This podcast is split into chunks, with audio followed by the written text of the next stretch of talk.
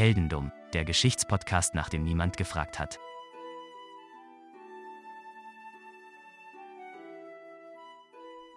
Hallo Daniel. Hallo Philipp. Heute wollen wir über was ein bisschen anderes reden. Also nicht ein bisschen anderes. Es geht weiterhin um einen besonderen Helden. Ähm, heute darfst du dich nämlich Hermann nennen.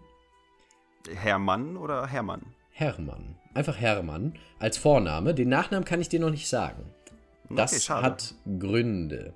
Ich, ich, ich nenne Gründe. mich einfach Mann mit Nachnamen vorerst. Du könntest dich nennen Hermann von Muskau. Das könntest du machen. Nicht Moskau, sondern Muskau. Muskau liegt bei Görlitz in Brandenburg. Ähm, das könntest du machen. Hermann von Muskau ist aber nicht so bekannt wie sein Nachname. Aber dazu kommen wir noch. Hm. Wie Karl von Kosel, ne? War auch nicht bekannt unter Aber vielleicht kannst du ja, richtig, richtig. Vielleicht kannst du ja während des, äh, während wir hier durch die äh, Welt von Hermann reisen, schon mal überlegen, weshalb könntest du denn bekannt geworden sein? Denn Hermann ist jemand, den kennt man heute noch. Hm. Aber wofür? Und das ist die interessante Frage. Und die werde ich auch erst ganz am Ende auflösen, außer du findest es schon vorher raus. Ja, ich rate mal heimlich mit erstmal. Wir befinden uns im Jahr 1785 und du wirst äh, auf Schloss Muskau bei Görlitz geboren. Du bist der Sohn des äh, Fürsten und die, der Sohn der Gräfin, was irgendwie logisch ist. Ähm, die Gräfin Clementine von Kallenberg heißt sie. Die Ähm, Clementine. Die, gute. Clementine, die gute, ja. Ähm, die bekam dich aber schon mit 15. Und ähm, die war noch nicht so weit äh, vom Kopf her, dass sie irgendwie mit dir gut umgehen hätte können. Äh, du hattest auch noch vier Geschwister. Äh, also ein bisschen Überforderung. Ähm, die Beziehung zur Mutter war nicht so, nicht so positiv, nicht so gut. Der Vater war sowieso komplett verschlossen. Also ähm, das Leben im Schloss war nicht so deins. Du Dann hattest. raus da, würde ich sagen. Richtig. Du hattest nämlich nur eine Person, mit der du gut klargekommen bist. Das war dein Hauslehrer. Äh, aber der wurde dann gefeuert. Das heißt, auch da hattest du niemanden mehr, mit dem du irgendwie gut unterwegs warst. Ähm, weil du das Schlossleben nicht mochtest und sowieso nur Ärger gemacht hast und ähm, deine Eltern dich nicht mochten und du deine Eltern nicht mochtest, da gab es nur einen Weg. Ja, wie gesagt, dann einfach raus. Ich, würd, ich würde fliehen und ich würde versuchen, mir irgendwie, ja, als, als, als, als Jugendlicher, als Kind, als Jugendlicher, wo bin ich denn jetzt nochmal? Du, du bist so, sagen wir mal, äh, acht, neun Jahre alt. Oh, das ist. Ja gut, da ist das Fliehen ja nicht. Ja, wobei, wenn, wenn, wenn, meine, wenn meine Mutter mich mit 15 bekam, dann kann ich auch mit 9 äh, fliehen und mir ein tolles Leben machen. Du bist ja der Sohn eines Graf, äh, eines Fürsten und der äh, Sohn einer Gräfin. Ähm, da kann man nicht so einfach wegrennen, dann verliert man nämlich seine Ansprüche. Und das will man natürlich nicht. Also hat man sich geeinigt mit den Eltern, es ging aufs Internat. Und äh, da bist du dann so ein bisschen rumgetingelt. Du warst insgesamt auf drei Internaten. Überall lief es so mittel, aber am Ende hat es dich dann nach Leipzig verschlagen, 1800 nämlich, da warst du 15. Ähm, da ging es los mit dem Jurastudium. Da hast du dir gedacht, ich studiere Jura in Leipzig und ähm, mache eine Karriere äh, als Richter, Anwalt, irgendwas. Klingt doch schon mal nach einem guten, guten Anfang, weil andere Leute hatten um die Uhr, um die Uhrzeit, würde ich schon beinahe sagen, um die Zeit äh, Kriege geführt Um auf ihren 18 Uhr. Schiffen. Ja, das ist richtig. Andere Leute haben zu der Zeit Kriege geführt. Du ähm, hast das Kriege führen aber auch im Blut. Und hast äh, ab 1802 äh, dein Studium abgebrochen und hast freiwillig beim Militär gedient, als Leutnant in Dresden. Also du hältst dich eher im Osten Deutschlands auf. Ähm, wirst Leutnant in Dresden und äh, bis ab 1802 beim Militär. Relativ häufig ähm, bist du aber auch unterwegs, denn du bist ein, ein Reisefan, ein richtiger Reisefan. Du bist, du läufst und fährst und äh, alles. Also du willst immer irgendwo hin, wo es was Neues gibt. Da bietet sich das, da- das Militär bietet sich ja super dafür an, oder nicht? Weil da bin ich ja, ich meine, so oder so werde ich ja viel rumkommen mit dem, äh, ja, mit dem Status eines, eines Kriegstreibenden, sage ich jetzt mal. Einen potenziellen Krieg, äh, Kriegstreibenden. Da Ja. werde ich ja schon ein bisschen was sehen, oder nicht? Ja, da kommst du schon ein bisschen rum, äh, das ist richtig, aber ähm, deine, deine Reisen unternimmst du lieber alleine und ähm, du gehst nach Italien und nach Frankreich zu Fuß. Von Dresden aus. Zu Fuß. Zu Fuß. Tatsächlich Schuhen. komplett zu Fuß. Ob er Schuhe anhatte, ich nehme mal an, dass er Schuhe anhatte, aber zu Fuß. Du denkst dir, ich habe Lust auf äh, Frankreich, ich gehe da jetzt mal hin. Und Also- dann läufst du zu Fuß. Also ich bin schon mal. Ich bin schon mal, äh, weil ich mir dachte, es ist vielleicht klüger zu gehen, als auf den Bus zu warten, 30 Kilometer gelaufen. Ja. 30 Kilometer von, wenn man auf die Karte schauen möchte. Ja, vielleicht, nee, Entschuldigung, es waren keine 30, aber es war von, von Iserlohn nach Lüdenscheid. Das ist schon ein bisschen. Das ist ein Stück. Das ist auf jeden Fall. Und das war, das war okay. Aber jetzt äh, na, nach Paris zum Beispiel oder In die Rom Provence, so. also sogar noch ein Stückchen weiter nach unten, nach Süden. Also ist schon. Und Italien ist ja auch noch mal ein Stückchen, ne? Da musst du also einmal quasi von Dresden aus, musst du da äh, durch halb Deutschland noch mal durch oder dreiviertel Deutschland noch mal durch, durch Österreich oder die Schweiz. Also die Alpen überqueren zu Fuß. zu. Fuß. Und dann bist du erst in, in Norditalien und Italien geht ja auch noch ein Stückchen runter. Also Da habe ich, da hab ich bestimmt sehr muskulöse Beine gehabt danach. die guten Beine, die kommen auch auf jeden Fall noch häufiger zum Einsatz, denn du bist äh, großer Reisefan auf jeden Fall. Ähm, da kommen wir aber gleich zu. Wichtig ist jetzt, dass äh, 1811 der Vater stirbt. Der Vater stirbt und das bedeutet, der Sohn folgt nach. Denn deine vier Geschwister waren, ähm, dein, du hattest einen Bruder, aber der ist früh gestorben. Du hattest jetzt nur noch drei Schwestern und wie das so ist im europäischen Adel, äh, nur der Sohn erbt. Das bedeutet, du wurdest der Verwalter von Muskau. Du wurdest noch nicht der Fürst. Äh, dafür muss man ähm, ein paar Sachen erstmal hinkriegen. Ähm, dafür muss man ein paar Jahre dabei sein. Ähm, aber du wurdest erstmal der Verwalter dieses, dieses Gebiets. Äh, du gibst das jedoch ab an einen Freund, weil du hast ja keinen Bock drauf, du hast keine Lust darauf, da die ganze Zeit nur rumzusitzen. Du bist ja jemand, der in die Welt hinausgeht. Du hast ja Bock, ja. Du willst ja schnell noch einen, äh, einen Krieg mitnehmen oder so, ja, was gerade so geht. Aber das hatten wir doch schon ein paar Mal, ne? Dass man irgendwie Ländereien oder eine gewisse Macht bekommen hat und äh, da hat man einfach vielleicht nicht keinen Bock, nicht unbedingt keinen Bock, aber man gibt's ab. Irgendwie, es ist, es ist auch so ein Muster bei uns, dass man große Verantwortung, ja, einfach abgibt. lieber abgibt als mitnimmt. Das stimmt. ähm, dann kommt es ja zum Deutsch-Französischen Krieg. Napoleon ero- erobert ja ähm, ganz Europa. Und ähm, es kommt zur Völkerschlacht bei Leipzig. Die ist ja relativ bekannt. Ähm, und da kämpft der Hermann von Muskau auch mit. Du kämpfst da mit und kämpfst gegen Napoleon. Äh, also eine, eine sehr wichtige Situation in der Zeitgeschichte. Hast du über, eigentlich schon eine Ahnung, wohin es gehen könnte? Nee, ich bin voll gespannt. Also, ich.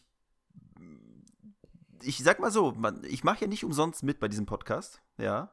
Das, das Dumm steht ja mehr für mich.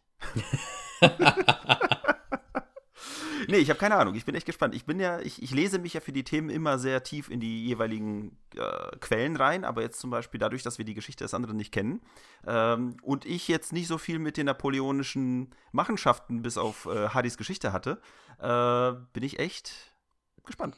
Mit Napoleon geht es eigentlich auch nicht mehr so besonders weiter. Also, ähm, du wirst noch ganz kurz Gouverneur von Brügge Ganz kurz. in Belgien. Ja, Ist eine schöne Stadt, richtig. sagt man. War ich noch nie. ähm, wichtig ist aber, äh, dass du eine weitere Reise unternimmst. Du warst jetzt schon in Italien und in Frankreich. Wo könntest du als nächstes hingehen? Ja, was haben wir denn noch? Spanien, Portugal. Ja, aber du kannst diesmal dahin nicht zu Fuß gehen. Das funktioniert nicht. Äh, du möchtest nämlich nach England.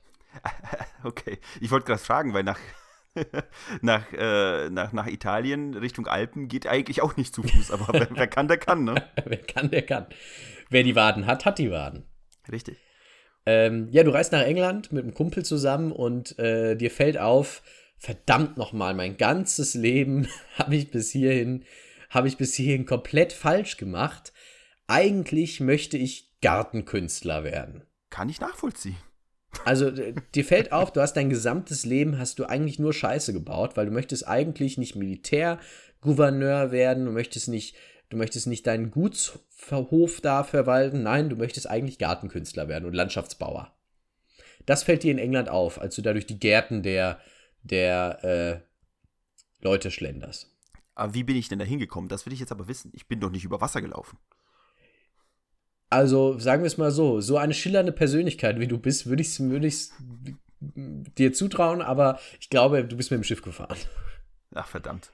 Da ist ja auch, da verstehe ich aber auch, dass das, dass das bisherige Leben quasi sinnlos war. Ne? Ich bin überall hingelaufen, nach England durfte ich nicht, dann ändere ich jetzt einfach radikal alles in meinem Leben. 1817 heiratest du die neun Jahre ältere Lucy von Hardenberg. Allerdings lässt du dich 1826, also neun Jahre später, äh, wieder von ihr scheiden. Was allerdings nicht daran liegt, äh, dass du sie nicht magst, oder ähm, sie nicht liebst, sondern was eher daran liegt, dass es, sagen wir mal, und da kommen wir auf eine große Kontinuität in der Heldentum-Geschichte äh, bis hierhin, ähm, du liebst sie aber nicht als, als ähm, sagen wir mal, Partnerin, sondern eher so als Mutter. Sie ist so ein bisschen deine Ersatzmutter.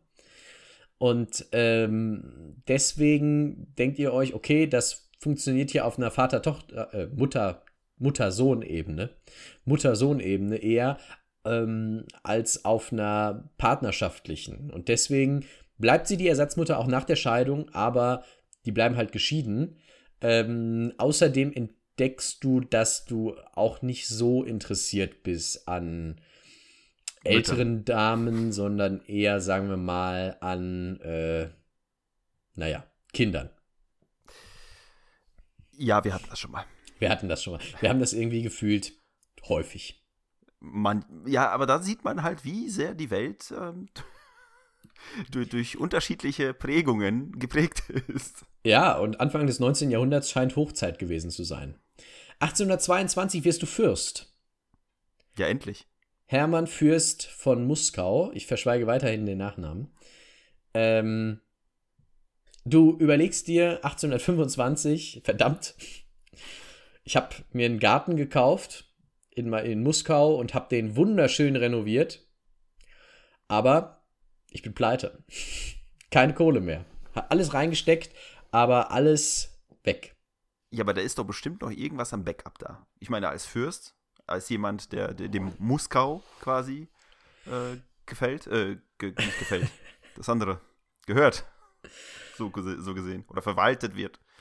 Äh, tatsächlich gehört es dir mittlerweile, weil du bist ja jetzt Fürst, aber ähm, du denkst dir, ah, wo kriege ich denn jetzt Kohle her? Arbeiten ist scheiße, außerdem bin ich Fürst.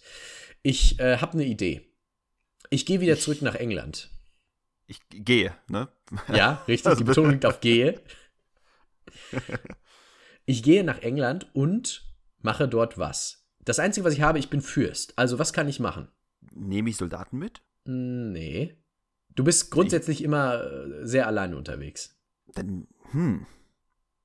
Also ich weiß nicht, wenn ich, wenn alles in meinem Leben, was ich je hatte, ja, ist eine Mutter, die meine Frau war, äh, meine Fähigkeiten als Landschaftsbauer und meine Waden. Bleibt mir jetzt nicht so viel über, was ich hätte mitnehmen können. Ich weiß nicht, erzähl. Ja, du nimmst nichts mit, aber du, du hast ein, ein eindeutiges Ziel. Du willst nämlich nach England gehen, um reich zu heiraten. Ach so, ja, okay. Machen wir jetzt quasi Hollywood 1920. Eine kurze Unterbrechung. Wir haben heute zwei Sachen, die wir kurz besprechen müssen. Einerseits habt ihr uns sehr schön auf unsere Teaser auf Twitter geantwortet. Dementsprechend tolle Geschichten von euch, auch wenn erfunden. Und zweitens, ihr habt bestimmt schon gesehen, die neuen Cover, die neuen tollen Bilder von der Jennifer Waldhausen, die uns diese wunderschönen Cover gemacht hat, sind da. Jede neue Episode kriegt jetzt so ein Cover. Und das gefällt uns richtig, richtig gut und wir hoffen euch auch. Das war's schon. Jetzt geht's weiter mit Hermann. Leider findest du in England keine Frau. Also da das funktioniert nicht. Du findest irgendwelche irischen Bauern, aber das ist alles, das bringt nichts. Aber du schreibst Reiseberichte und die schickst du immer nach Hause an äh, deine Lucy und ähm, die verkauft die an äh, große Buchhändler, Verlage und so weiter und die gehen richtig durch die Decke. Und zwar weltweit. Und ähm, die gehen also Deutschland, England, Frankreich, Spanien, Italien, USA sogar. Da gehen deine Reiseberichte richtig durch die Decke und du kriegst richtig Kohle. Und du denkst dir natürlich, ich muss mich jetzt vermarkten. Ja, vor allem noch weiterreisen und mehr Berichte schreiben. Genau. Und was machen europäische Künstler, die sich vermarkten wollen? Ich weiß noch nicht mal, was europäische Künstler sonst machen, also wenn sie sich nicht vermarkten wollen. europäische Künstler, die sich vermarkten wollen, gehen natürlich in die USA. Also doch Hollywood. Ja, fast. Aber du kommst niemals dort an. Ja, ich kann ja auch nicht übers Wasser laufen. Richtig, du möchtest auf ein Schiff. Aber ähm, du, du willst in die USA, um dort nochmal ein bisschen deine Reisebücher zu promoten. Aber äh, du verpasst dein Schiff, weil du bist zum Duell herausgefordert worden und das gab leider eine Terminkollision. Vermute ich auch erstmal eine Kollision mit einem Handschuh in meinem Gesicht. Ich weiß nicht, wie es ausgegangen ist, du hast auf jeden Fall überlebt. Ja, immerhin. Ähm, Fehlt mir was? Fehlen mir meine Waden? Bin ich meiner Alles noch dran. Grundlage? Okay, ich bin Alles noch nicht dran. erzogen worden. Du denkst dir, du trittst jetzt einfach dann die große, die größte Reise an, die du bisher angetreten hast. Wo könnte es denn zu Fuß, wohlgemerkt, hingehen? Du bist jetzt, also sagen wir mal, du willst in die, wolltest in die USA, denkst dir, hm, jetzt habe ich mein Schiff verpasst, wo könnte ich denn ansonsten hingehen? Also ich würde sagen, wenn ich jetzt schon von Moskau bin, dann gehe ich direkt nach Moskau. Das ist ja nicht so weit. Das ist ja Ja, nicht so weit von, von Ostdeutschland aus. Geht ja auch zu Fuß, ne? Also, also für meine Verhältnisse. Nee, denk mal ein bisschen südlicher. Er möchte nach Ägypten. Du denkst dir, oh, gehe ich halt nach Ägypten. ja, okay. Warum auch nicht? Warum nicht? Kann man doch mal nach Ägypten gehen. Ähm, also erst Algerien, äh, dann kommst du irgendwann in Ägypten an, äh, triffst da den örtlichen, ähm, ich weiß gar nicht, wie man das nennt, auf jeden Fall den, der da was zu sagen hat. Ähm, und der schenkt dir einen Palast. Weil du bist ja Fürst. Okay, das, meinst du, das funktioniert heutzutage auch noch? Ich gehe nach Ägypten und sage, Leute, ich bin der Fürst von, ich, ich, ich bin der Fürst von Gefelndorf. und sage, ich möchte jetzt einen Palast haben. Ich finde, es so, sollte mir gegönnt werden. Du kriegst deinen Palast, keine Sorge.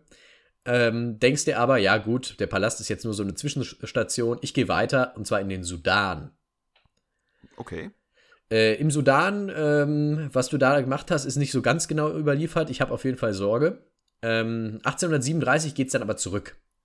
Du bist auf, auf dem Rückweg aus dem Sudan, kommst durch Ägypten nochmal durch, denkst dir, äh, du gehst so über, über einen Markt in Ägypten und siehst ähm, eine Sklavenversteigerung, eine Sklavenauktion. Und ähm, denkst dir kurzerhand, ach, guck mal, ähm, ich kaufe mir hier mal so eine Zwölfjährige. Ich wollte gerade sagen, wenn ich jetzt schon Palast habe, da habe ich bestimmt wieder Geld. Zumindest ein bisschen. Oder wenn nicht, dann von meinen Tagebüchern. Da kann man sich doch mal eine Zwölfjährige gönnen. Ne? Ja, du gönnst dir eine Zwölfjährige, die nimmst du auch mit. Die nimmst du auch mit ähm, auf dein Schloss. Ähm, drei Jahre lang bleibt sie auch dabei, stirbt dann aber 1840 mit 15 Jahren. Warum, weiß man nicht. Ich habe aber so eine Vermutung.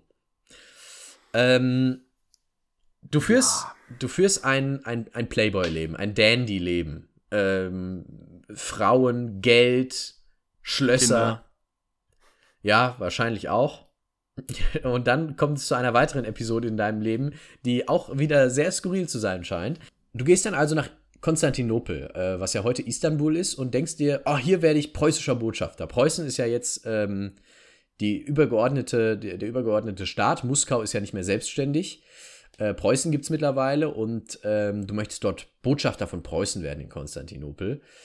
Ähm, aber die Preußen wollen das gar nicht.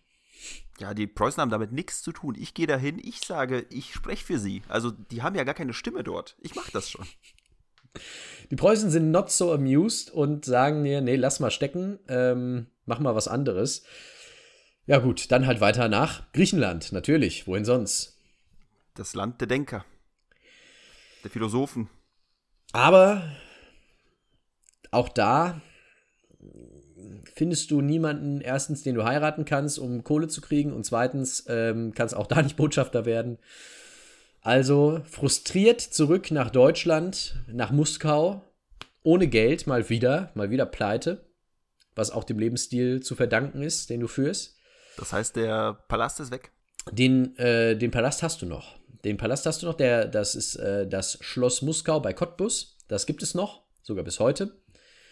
Ähm, und äh, in diesem, um dieses Schloss herum gibt es einen sehr prunkvollen Park. Du bist ja immer noch Garten- und Landschaftsbauer. Und ähm, du verkaufst deine Standesherrschaft. Das bedeutet, du lässt jemand anderen, der äh, quasi Fürst dieses, ähm, dieses äh, Bereichs sein.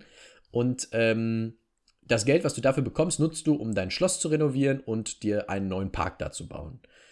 Das ist sehr teuer, so einen Park zu bauen, äh, weil du lässt Boden, also wirklich Gras mit dem Boden drunter, aus anderen Orten exportieren, importieren.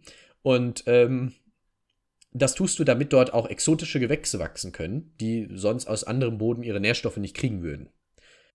Das klingt, klingt komplizierter, als es sein muss, glaube ich, aber trotzdem ja, ist richtig. Äh, sehr, sehr interessanter Ansatz, um die Gestaltung des Gebietes noch ein bisschen schöner zu machen. Du bist auch der Erste, der äh, Bäume, ausgewachsene Bäume, vollständig verpflanzt. Auch das oh. kannst du. Kann wahrscheinlich dann auch nicht jeder, ne? Hast du jetzt schon eine Idee, weshalb du heute noch bekannt sein könntest? Ich glaube, ich kenne mich nicht. Ah, ich glaube schon. Ich weiß nicht. Also es ich, ist etwas sehr Bekanntes nach dir benannt. Wir werden mal ich weiß sehen. Es nicht. Wir werden mal sehen. Okay. Ähm, ich habe auch noch ein paar andere Episoden aus deinem Leben, die habe ich jetzt mal, mal, ausgelassen. Die sind jetzt nicht so spannend. Du bist auch noch zum Nil gereist und äh, bist mit einem Ballon gefahren, was damals ja schon was ganz Besonderes war. Auf jeden Fall ein Draufgänger-Typ. 1865 passiert was ganz Lustiges. Da ähm, ist nämlich Krieg mal wieder. Und es gibt die Schlacht bei Königgrätz. Und ähm, ja, die verschläfst du. also wirklich ver verschlafen, verschlafen? Verschlafen, tatsächlich verschlafen. Du verschläfst die Schlacht und wirst trotzdem für deine Teilnahme ausgezeichnet. Du bekommst trotzdem eine Medaille, teilgenommen an der Schlacht von Königgrätz. Ist auch nicht schlecht, das, ne? Das klingt so ein bisschen wie ich bei der Bundeswehr. Aber das ist eine andere Geschichte. 1871 stirbst du. Äh, du wirst bestattet in einer Seepyramide in deinem Park. Ähm, Einäscherungen waren damals verboten, das heißt, du lässt deinen gesamten Körper in Säure auflösen nach dem Tod. Ähm, wie gesagt, du bist bis heute bestattet in dieser Seepyramide, was im Prinzip eine Pyramide ist, äh, aus Gras in so einem, in so einem Teich. Und äh, in deinem prunkvollen Garten. Klingt nach einer schönen, äh, nach einem schönen Mausoleum für mich. Ja, absolut. So, dein Leben ist jetzt vorbei, aber warum ist der Mann heute noch bekannt? Nichts von dem, was er gemacht hat, kennt man. Also, ich zumindest nicht. Na, na, gut, du hast jetzt gerade gesagt, ich habe Bäume verpflanzt als erster. Das, das klingt doch schon mal, klingt doch schon mal nach einer nach einem Milestone in meinem Leben, ja? Das, dafür ja, könnte ich doch, doch bekannt werden, oder? Nee, nee. Denn du bist nicht bekannt für etwas, was du auch selbst gemacht hast. Denn äh, es ist etwas, was dir gewidmet wurde, weshalb du bekannt bist. Dein Koch, Louis Ferdinand Jungius, servierte dir 1839 eine einzigartige Nachspeise, die nach dir benannt werden sollte. Es ist ein Eis. Und das kennen wir heute alle unter dem Namen, und deswegen habe ich deinen Nachnamen verschwiegen, Fürst Pückler. Da muss ich mich outen. Ich bin scheinbar nicht kultiviert genug, um dieses Eis zu kennen. Doch, du kennst es. Es ist das, ähm, dieses Eis, ähm, das ist so in so einem, das sind so zwei Waffeln und dazwischen ist Erdbeer, Schokolade und Vanille. Das ist relativ bekannt. Das gibt's in jedem, äh, in jedem Laden kriegst du das. Man so, nennt das Fürst-Pückler-Schnitte. Achso, ich gucke dann wahrscheinlich dahin und sage, das möchte ich. Wahrscheinlich. Wahrscheinlich. Man, man, manche kennen das nicht mehr als Fürst-Pückler-Schnitte, aber du kannst das heutzutage kaufen in so einer, du kannst ja dieses Eis in diesen Boxen kaufen und diese Boxen, da gibt es, da steht dann drauf irgendwie eine Kreation von Möwenpick und dann nach Fürst-Pückler-Art, weil da ist Erdbeereis drin, Schokoladeneis und Vanilleeis. Und das ist bis heute sehr bekannt. Ich werde wohl Ausschau halten müssen beim nächsten Eiseinkauf, weil wirst, das ist mir tatsächlich gar nicht geläufig. Also wenn du bin, das nächste Mal in den Supermarkt gehst, du wirst Fürst-Pückler-Eis finden. Ich bin ein Kulturbanause, das weiß ich. Und ich bin auch ein Essensbanause, das weiß ich auch. Aber dieser Podcast macht mich immer mehr fertig, weißt du das? Weil du kommst immer mit Geschichten, wo ich absolut gar keine Ahnung von habe. Ich meine, ich komme mit, mit chinesischen Geschichten und so weiter, mit irgendwelchen Piraten, mit irgendwelchen Mördern, mit irgendwelchen Leuten, keine Ahnung, die vom Blitz getroffen wurden. Alles gut, ja, da, da, da muss man sich nie mit auskennen. Aber ich habe immer das Gefühl, dass du dass du die Geschichten hast, die ich kennen müsste oder zumindest Teile der Geschichte irgendwo schon mal gehört haben müsste, aber habe ich leider nicht. Scheiße, ey. Fürst Pückler jedenfalls für seine Fürst Pückler Schnitte bekannt. Man kann es googeln, dann sieht man es, äh, dann weiß man auch, was das für ein Eis ist. Man kennt das Eis auf jeden Fall. Man hat es, jeder hat es schon mal in einer Eistruhe gesehen. Wir kennen alle Eistruhen, wie man so an der Tankstelle oder so ähm, sieht. Du machst da, jetzt lustig über mich. da sind die drin. Nein, um Gottes Willen. Um Gottes Willen. Nein, ich kenne Eistruhe habe ich schon mal gesehen, ja. Eine Eistruhe hast du schon mal gesehen. Einmal. ja, Fürst Pückler. So viel zu ihm. Ich denke tatsächlich, dass einige Teile der Geschichte tatsächlich lustiger sein könnten als, ähm, als die Auflösung am Ende. Zumindest, also ich finde, The, the, the Man Who Walked Through the World, ja, ähm, oder, oder, oder der Mann, der einen Palast bekommen hat, das sind alles Sachen, für die er, also für die er hätte bekannt werden müssen. Aber noch nicht für sein scheiß Eis. Dass er nicht mal Das ist er hat es nur gegessen. Es wurde Ja, ihm nur serviert und wurde aber trotzdem nach ihm benannt. Bis heute tatsächlich. Wahnsinn. Finde Ja. ich nicht in Ordnung. Hermann Pückler von Muskau. Nicht von Moskau. Nicht von Moskau. Ganz wichtig. Nee, aber trotzdem eine super Geschichte. Also auch wenn ich, äh, wenn ich mit der Auflösung nicht zufrieden bin, finde ich, ist es eine super Geschichte. Dankeschön. Ich habe zu danken. Wir sehen uns nächstes Mal. Tschüss. Bis dann. Tschüss.